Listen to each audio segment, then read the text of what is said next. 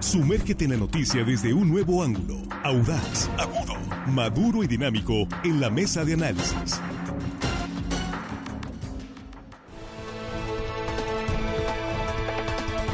Estamos de regreso, estamos aquí en la mesa de análisis en línea directa, son las 8 eh, con 24 minutos. Gracias por continuar con nosotros y por compartir estos contenidos informativos de línea directa y los contenidos de análisis en los que agradecemos su participación.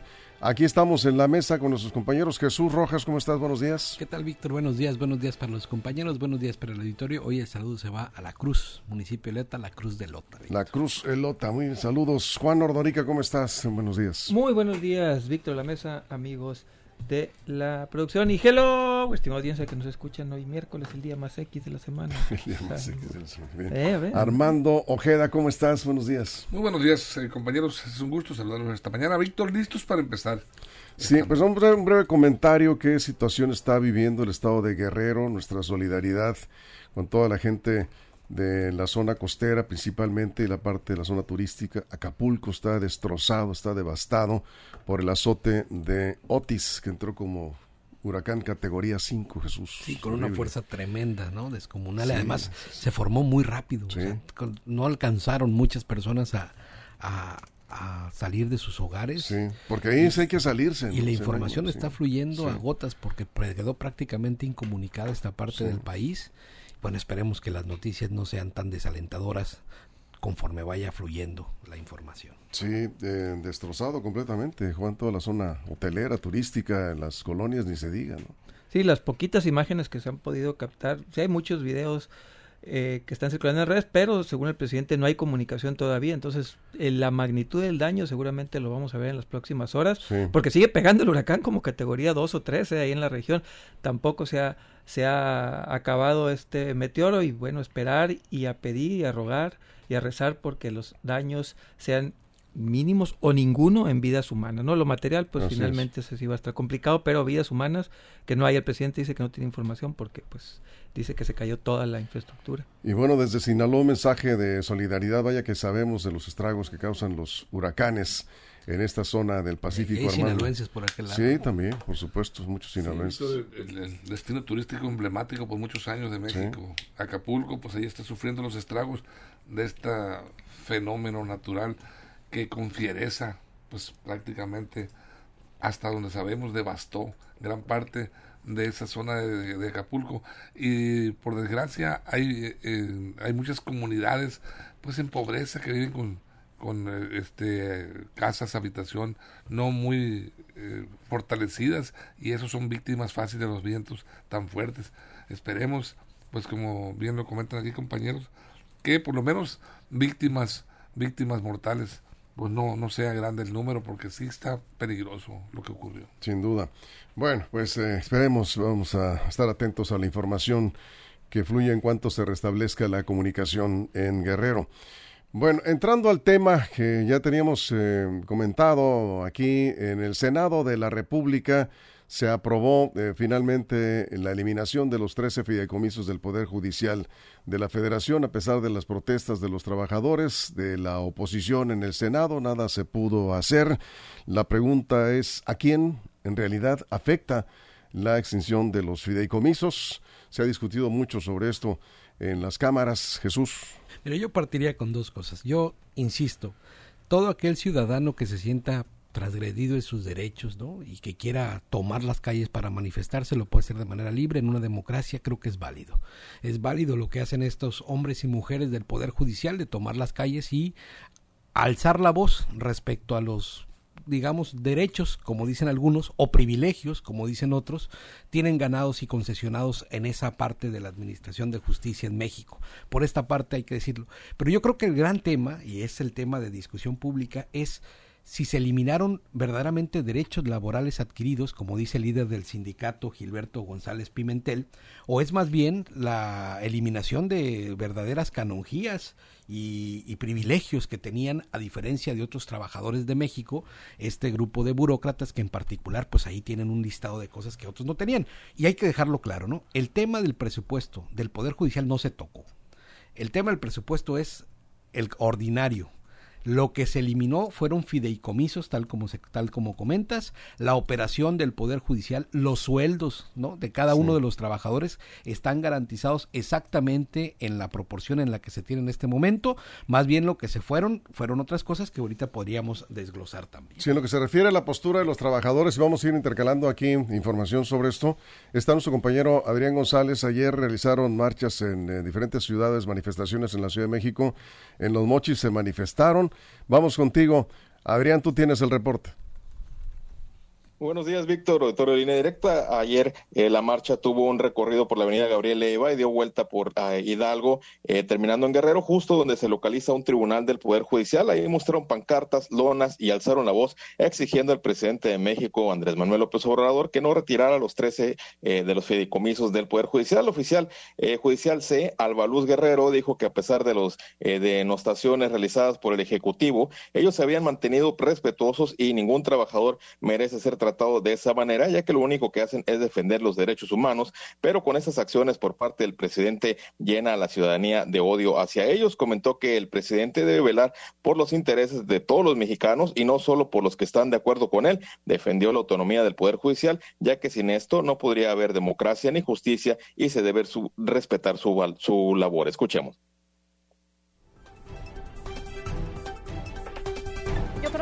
Ningún trabajador merece que un presidente de la República lo trate de esa manera, menos a un poder que lo único que hace es defender los derechos humanos. Algunas personas se dejan llevar por esos mensajes de odio hacia el Poder Judicial. Un presidente de una república debe velar por los intereses de todos los mexicanos, no solamente de quienes están a favor de todo lo que dice. Sin Poder Judicial no hay democracia, sin Poder Judicial no hay justicia y exigimos respeto hacia nuestra labor.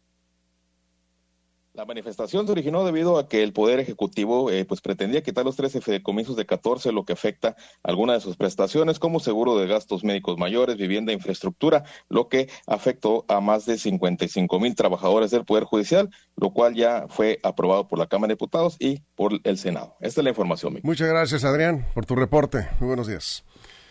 Adrián González. Ahí están las voces de los trabajadores, Juan. Sí, son, son 13 fideicomisos. Algunos tienen que ver con prestaciones, otros no. Pero hay que decirlo claro. Si los trabajadores están diciendo que les afectan, por más que los políticos digan que no es cierto, yo le creo a los trabajadores 100%. Los trabajadores están diciendo que, y aparte revisando algunos fideicomisos, les afectan sobre todo en las pensiones. Y también lo voy a decir claramente, existen 40 fideicomisos en el Estado mexicano donde está guardado dinero de la pensión de los trabajadores exactamente igual que como el Poder Judicial. Y esos 40 eh, fideicomisos que existen dentro del Estado mexicano no los tocaron. Sí al, tema del Poder Judicial, los trabajadores del Poder Judicial, y no me voy a meter con el tema este de las... De las de los que tienen canojías o no, ese es otro tema. Exclusivamente los fideicomisos, que son como cuatro o cinco que defienden directamente a prestaciones de los trabajadores, están siendo, eh, eh, se, desaparecieron, se extinguieron. Y, y un, un, orador, no me acuerdo el nombre, te lo voy a conseguir, de, de, Morena, dijo que sí, sí, sí iban a afectar algunas prestaciones de trabajadores, pero que no había problema, que luego se los iban a compensar. Bien dice Jesús y tiene razón, no se les afecta el presupuesto. El problema es que este fideicom o estos fideicomisos son ahorros de muchos años hacia atrás muchos años hacia atrás que los trabajadores pusieron, puso el Poder Judicial una parte, ellos otro, y esos quedarían desaparecidos, desintegrados. Y es ahí donde está la injusticia. Yo creo, en verdad, que sí es un ataque en contra del Poder Judicial, por algo muy sencillo, porque existen otra vez 40 fideicomisos dentro del Ejecutivo Estatal y otros, otros organismos donde no se están tocando y tienen exactamente la misma función, que es la prestación de trabajadores. Ahí es un ataque directo en contra del Poder Judicial. Armando. Las manifestaciones de los trabajadores del Poder Judicial de la Federación son justas, son justas. Yo no tengo la menor duda que son justas. Nadie sale a la calle con ese dolor, con ese coraje, eh, a manifestarse y a arriesgar en un momento dado hasta su, su, este, su trabajo. Están ahí porque les duele, porque saben que les está pegando. Les van a quitar más de 15 mil millones de pesos que habían sido producto del ahorro para constituir estos eh, fideicomisos, algunos de los cuales son prestaciones sociales para sus pensiones, las, las, pensiones de ellos, salud, educación, había mucho. Y, a, mí, a mí se me hace lamentable y triste ver que la República, nuestra República Mexicana, está constituida por tres poderes, el poder ejecutivo, el legislativo y el judicial. Y aquí vemos a dos de los tres poderes aliados para golpear y pegarle a otro de los poderes. Fíjate nada más, nuestros poderes, los que constituyen nuestra república, nuestra democracia, lo que, los que se encargan pues de, dar la garantía eh, constitucional al país, están peleados entre sí. Eso no lo puedo concebir.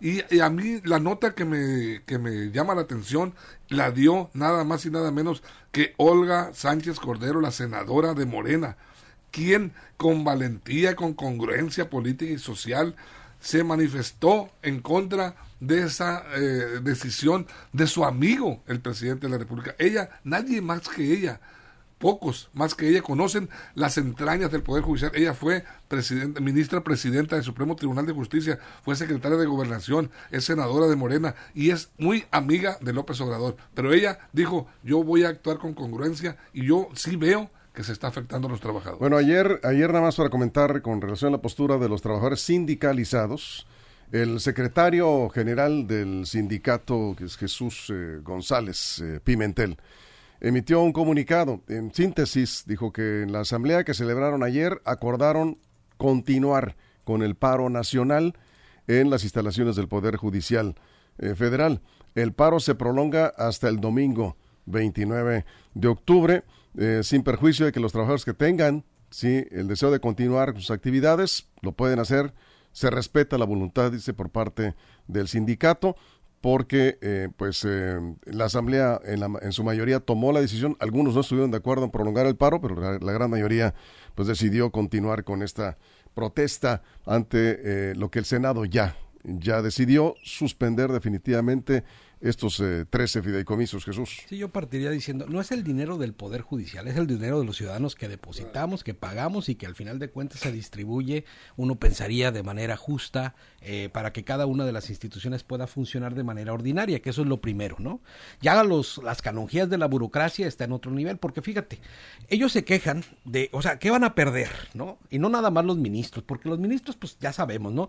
Tienen camionetas blindadas y así debe de ser ellos corren riesgo por las decisiones que están tomando, tienen digamos, prestaciones superiores a la de cualquier trabajador mexicano, cobran 300 mil pesos mensuales o más, primas vacacionales por 100 mil pesos, aguinaldos por 586 mil pesos. Bueno, eso está bien, esos son los ministros, podríamos decirlo, bueno, pero no nada más, digamos que son consentidos de la administración pública los ministros de la Corte. Fíjate, los trabajadores del Estado mexicano en su mayoría están en el Instituto de Seguridad para los trabajos del ISTE, ¿no?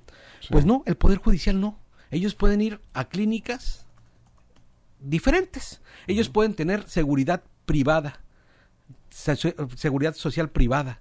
Y entonces no quieren precisamente irse al, al, esquema de trabajadores porque ellos quieren seguir con esto. Es decir, pueden irse a los hospitales más caros de México porque así fueron unas concesiones ganadas y eso no lo pagan. Cada quien puede irse al hospital que quiera pagándolo de sus bolsillos. el tema es de que no hay igualdad entre trabajadores del Estado mexicano. El Poder Judicial tiene una categoría diferente para estos. Lo mismo, mire, un trabajador gana cuando mucho el 15 días de, aguinaldo. Ellos no, ellos tienen 30 días y a veces más de aguinaldo también. Es decir, creo que están protestando por lo de ellos, así es.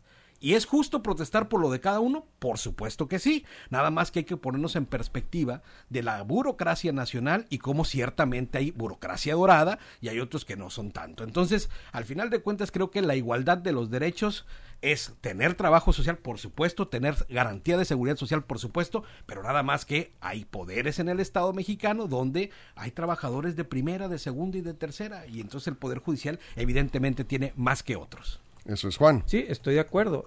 Nada más que el Ejecutivo tendría que pensar por sí mismo. Por ejemplo, las paraestatales, la, la Comisión Federal de Electricidad y Pemex tienen seguro de gastos médicos mayores. Los tienen, ahí están, eh, eh, Transparencia los publicó. Y ahí le depende el Ejecutivo y no los quitó. Tienen un fideicomiso para pensiones también, anteriormente, tanto CFE como Pemex, y no los quitó. Están manejando este tema con raseros diferentes. También hay prestaciones de este tipo con los que maneja Jesús para trabajadores de Pemex y de CFE de ciertos niveles hacia arriba. También tienen estas prestaciones de burocracias altas, seguro de gastos médicos mayores, si tienen atención ahí están en algunos trabajadores, la parte de pensiones y ahí el Ejecutivo no, no está aplicando el mismo rasero. Por eso, insisto, si los trabajadores son conquistas laborales, finalmente ellos las manejaron así, porque si no, entonces también hay que quitar las, las, las conquistas laborales, insisto, a Pemex y CFE, tienen un promedio de jubilación de 66 mil pesos en, en Pemex y CFE, 50 mil más o menos en CFE, en Pemex y un poquito más en CFE. Esas también son prestaciones que no tienen la enorme mayoría, como dice el presidente. qué bueno que, fuera así con todos los trabajadores. Exactamente, entonces si van, y a ver, y ojo, eso sí depende del estamos en contra de las prestaciones. No, no, no, qué bueno, ojalá fueran todos eh, así. El problema es la diferencia que existe entre unos y otros. El Ejecutivo, vamos, si va aplicar el Ejecutivo esto que quiere con, eh, que no fue el Ejecutivo, fue el Legislativo, si el Legislativo quiere aplicar esto con el Poder Judicial, ¿por qué no lo aplica también con Pemex y CFE, donde tienen prestaciones que le están quitando a unos y otros? Armando. Mira, la realidad de las cosas es que es la bandera que enarboló el presidente al momento de tomar esta decisión y enviarla a, los, al Poder Legislativo para su análisis y determinación. Es fueron los altos y escandalosos sueldos de los ministros. Y ahí todos le compramos, le compramos, me incluyo, la idea y el proyecto al presidente. No es, yo no tampoco lo veo justo, salarios tan eh, eh, exorbitantes de un ministro de 500 mil pesos más prestaciones diversas de otra índole y entonces ahí sí yo yo por supuesto le compro esa idea y donde no estoy de acuerdo por supuesto y, y sí y sí sí estoy sí avalo de alguna manera las manifestaciones de, las, de la planta laboral es que en estos fideicomisos que ellos han estado eh, por llamarlo de un término eh, eh, más eh, este coloquial, han estado engordando esos fideicomisos a través de sus ahorros. ¿Para qué? Pues para tener un, este, una base para de retiro o tener una, una, una prestación de donde poder en un momento dar un préstamo emergente, una situación de salud, de vivienda, todo esa situación. Ellos tienen esos fideicomisos, se los arrebatan y tras esta decisión ya tendrán que ser depositados en las arcas de tesorería de la federación. Al momento en que el Senado los aprueba, ya van para allá. Tenemos que hacer una pausa. Eh, nos quedamos aquí con sus eh, comentarios. Estamos hablando de la desaparición de los 13 fideicomisos del Poder Judicial de la Federación. ¿A quién en realidad eh, afecta más esta decisión? Y la pregunta que nos hacen va relacionada con lo que comentaba Juan. Si va el gobierno federal por los otros fideicomisos que también están en más o menos en las mismas circunstancias de los que se están eliminando. También comentan aquí sobre los fideicomisos en las, de las Fuerzas Armadas. Eh, bueno, no los conté. Eh, no, los comentaste eso. Bueno, vamos a la pausa en radio. Nos quedamos con sus comentarios sin comerciales aquí en redes sociales. Conéctense Línea Directa Portal en Facebook, Línea Directa TV en YouTube. Y regresamos después de la pausa en radio en la mesa de análisis de Línea Directa. Información confiable, segura y profesional. Línea directa. Información de verdad. Con Víctor Toro.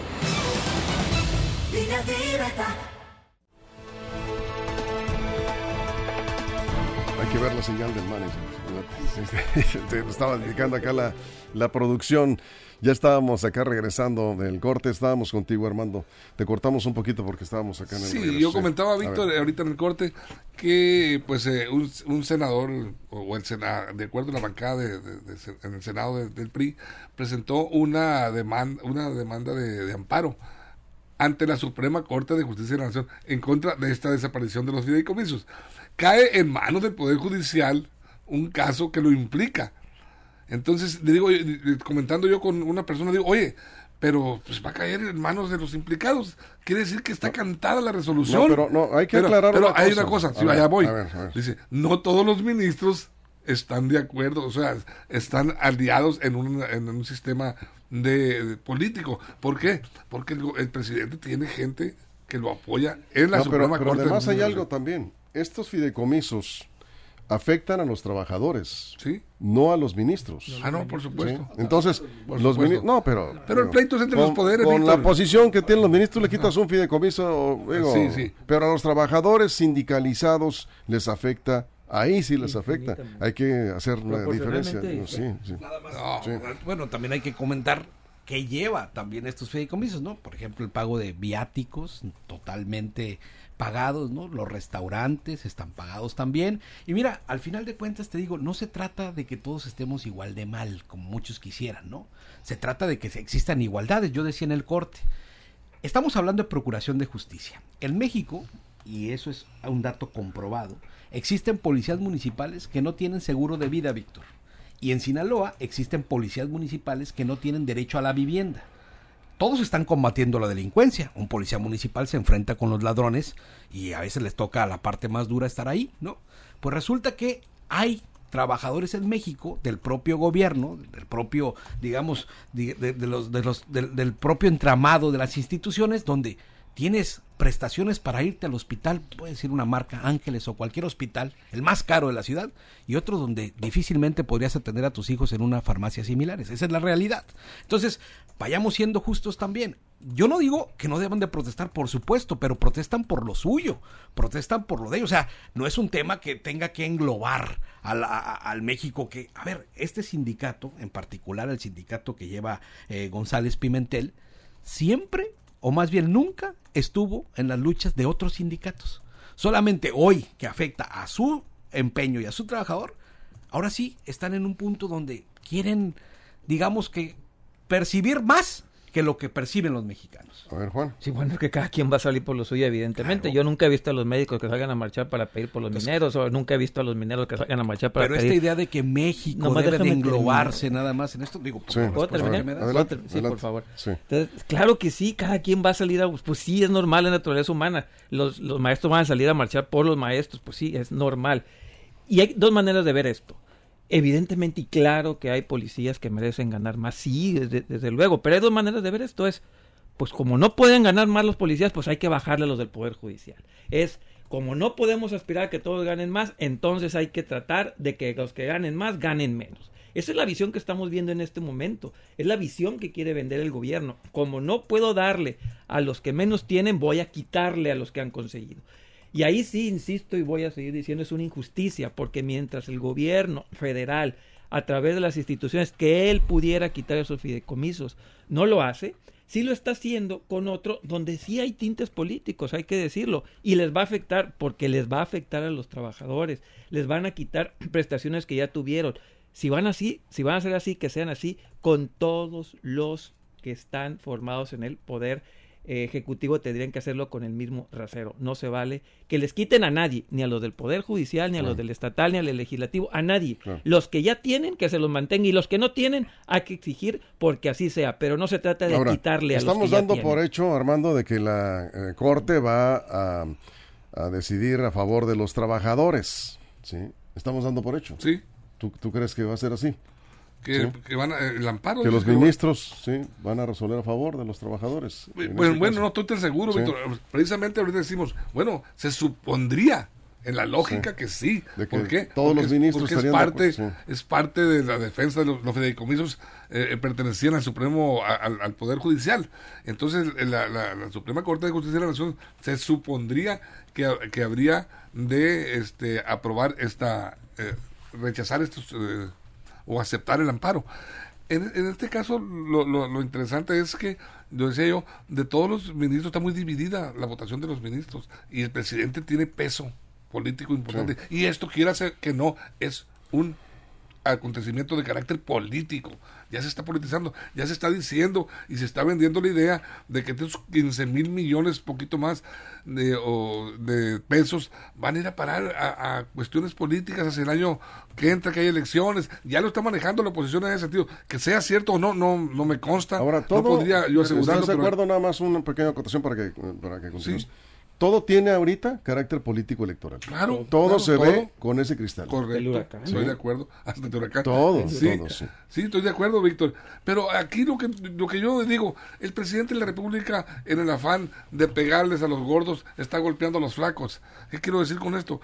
Que él inició con su ataque, con sus señalamientos, sus acusaciones del excesivo gasto de los ministros eh, principalmente.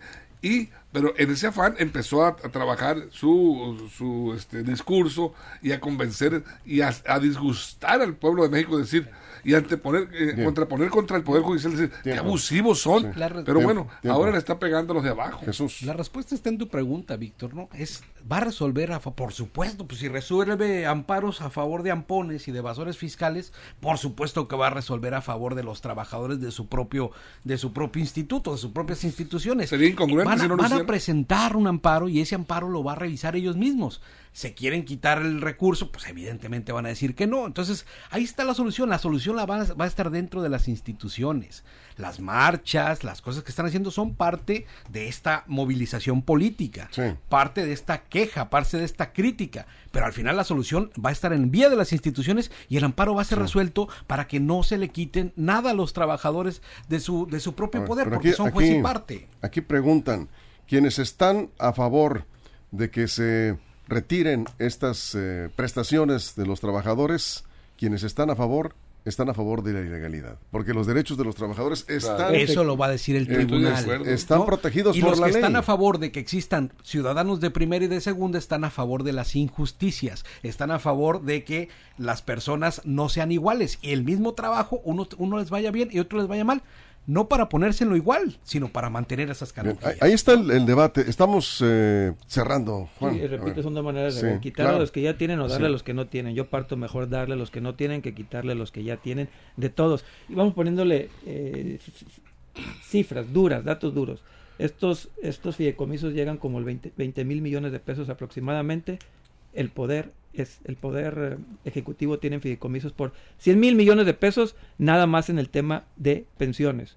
Es cinco veces más lo que tiene el poder eh, ejecutivo que lo que le quieren quitar al poder eh, judicial en función de fideicomisos que tiene que ver con los trabajadores. Si quieren ver tema de billete, de dónde van a salir para las becas de los niños pobres que tanto dice el presidente, que le rasque de sus propios fideicomisos, de la CFE, de Pemex, de Banejército, de Banobras. Ahí Ahí hay fideicomisos de trabajadores si quiere meter tijera y va a conseguir cinco veces más que lo que le quiere quitar el Poder Judicial. O en todo caso, como dicen aquí, pues que sea parejo, ¿no? Sí, pero ¿cuánto nos va a costar eso? No nos va a alcanzar el dinero. No, la cosa Imagínate es que, ponerle toda la burocracia, lo que quitarles, están, vayan al Ángeles. Lo que están planteando aquí algunas personas, yo creo que son trabajadores eh, en lo general, ¿no? Pues no están de acuerdo. Si van a quitar fideicomisos, que los quiten todos. Todos, ¿Sí? ¿Todos? A ver, Armando. Sí, mira, es, es, claro, de los 13 fideicomisos eliminados, eh, hay que decirlo, estos no se alimentan del presupuesto para seguir eh, creciendo y engordando, es, es, del ahorro de la participación y de los, del mismo presupuesto, excedente del presupuesto. El manejo está en, las cuentas públicas y son auditables, el manejo de los fideicomisos. Los recursos de estos fideicomisos son derechos reconocidos por la Ley Federal del Trabajo. Y Entonces no son, recursos de los trabajadores. Es correcto. Una parte. Una parte, sí. Y lo mayormente afectado es el personal operativo, la realidad de las cosas. Ya que ningún fideicomiso de los eliminados eh, está contemplado para prestaciones o privilegios de los, de los eh, ministros, que es el meollo del asunto. Bien.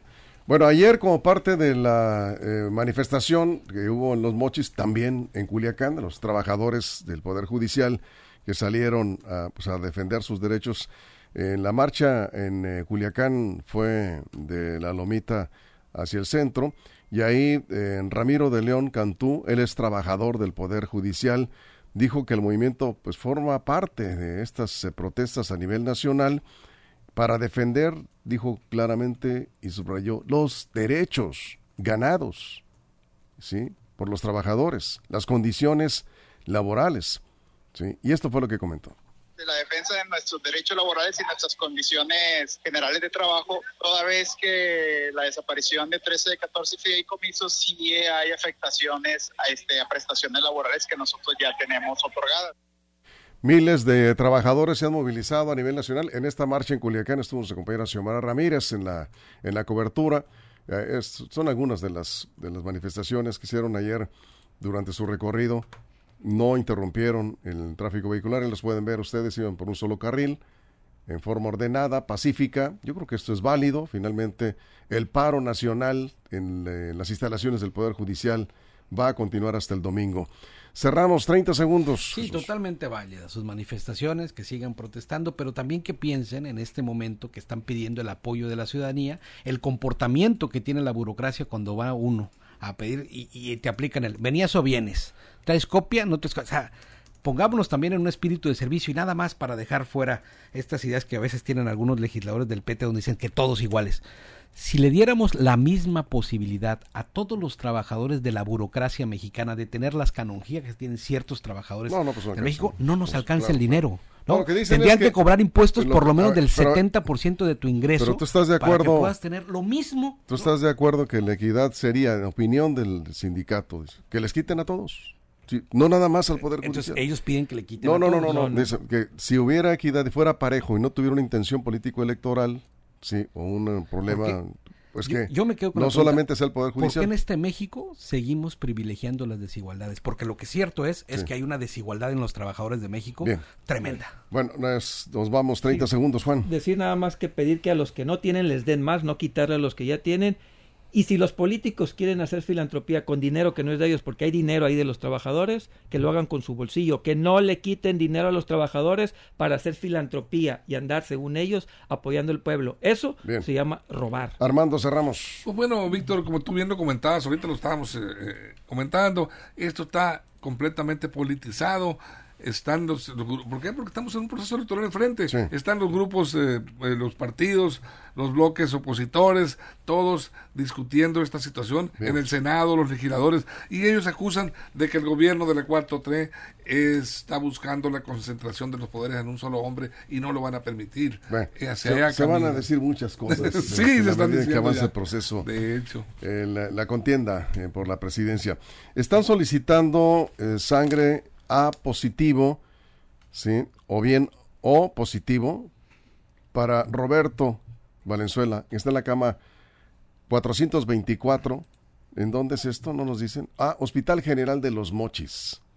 Sí, es urgente. Tengo un teléfono 698 117 91 36. 698 117 91 36. Urgente, como siempre en estos casos. Sangre a positivo o positivo, cualquiera de los dos tipos para Roberto Valenzuela, el Hospital General de los Mochis. Con esto nos vamos. Gracias, Armando. gracias, gracias a todo el equipo, a toda la producción. Los esperamos en punto de la una de la tarde en la segunda emisión de Línea Directa. Pero si algo importante sucede, recuerden, los próximos minutos siempre está ahí lineadirectaportal.com con la información al momento o en nuestras redes sociales. Pásela bien.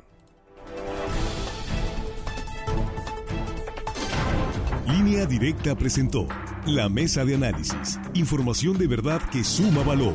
Conéctate en el sistema informativo más fuerte del noroeste de México. Esto fue Línea Directa. Información de verdad con Víctor Torres. Información confiable con fuentes verificadas y seguras. Línea Directa. Información de verdad con Víctor Torres. Esta es una producción de RSN, el grupo de comunicación más fuerte de Sinaloa.